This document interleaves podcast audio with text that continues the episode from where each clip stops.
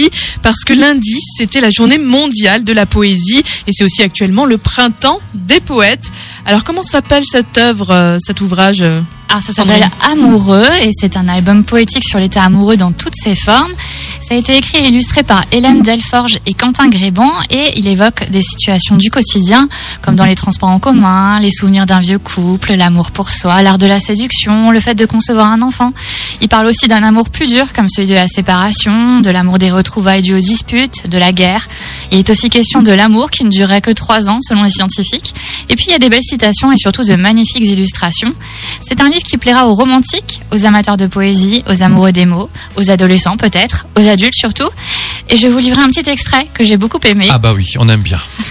Dans les comédies romantiques, les amoureux vivent des instants ordinaires mais magiques. Quand ils vont à la patinoire, il y en a un qui dérape et se raccroche à l'autre et c'est leur premier contact, puis tout un symbole. Ils vont se soutenir, ils seront plus forts ensemble. Dans les comédies romantiques, les amoureux se mettent de la peinture sur le nez pour rire quand ils aménagent leur première maison. Il sort un écrin de sa poche, elle bredouille oui, the end. Lumière dans la salle, on essuie ses yeux humides, on enfile son manteau. Dehors, la pluie est moins froide parce qu'on a une belle histoire dans la tête. Notre comédie romantique a continué après le oui pendant 43 ans. On a appris à patiner, on glisse les mains dans la main, ensemble, dans la même direction. Voilà, c'est joli. C'est joli. Ouais. Joli.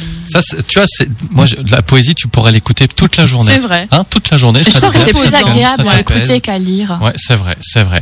Merci beaucoup Sandrine hein, pour euh, pour nous donner envie là de parler de livres euh, tous les jeudis, c'est vraiment chouette.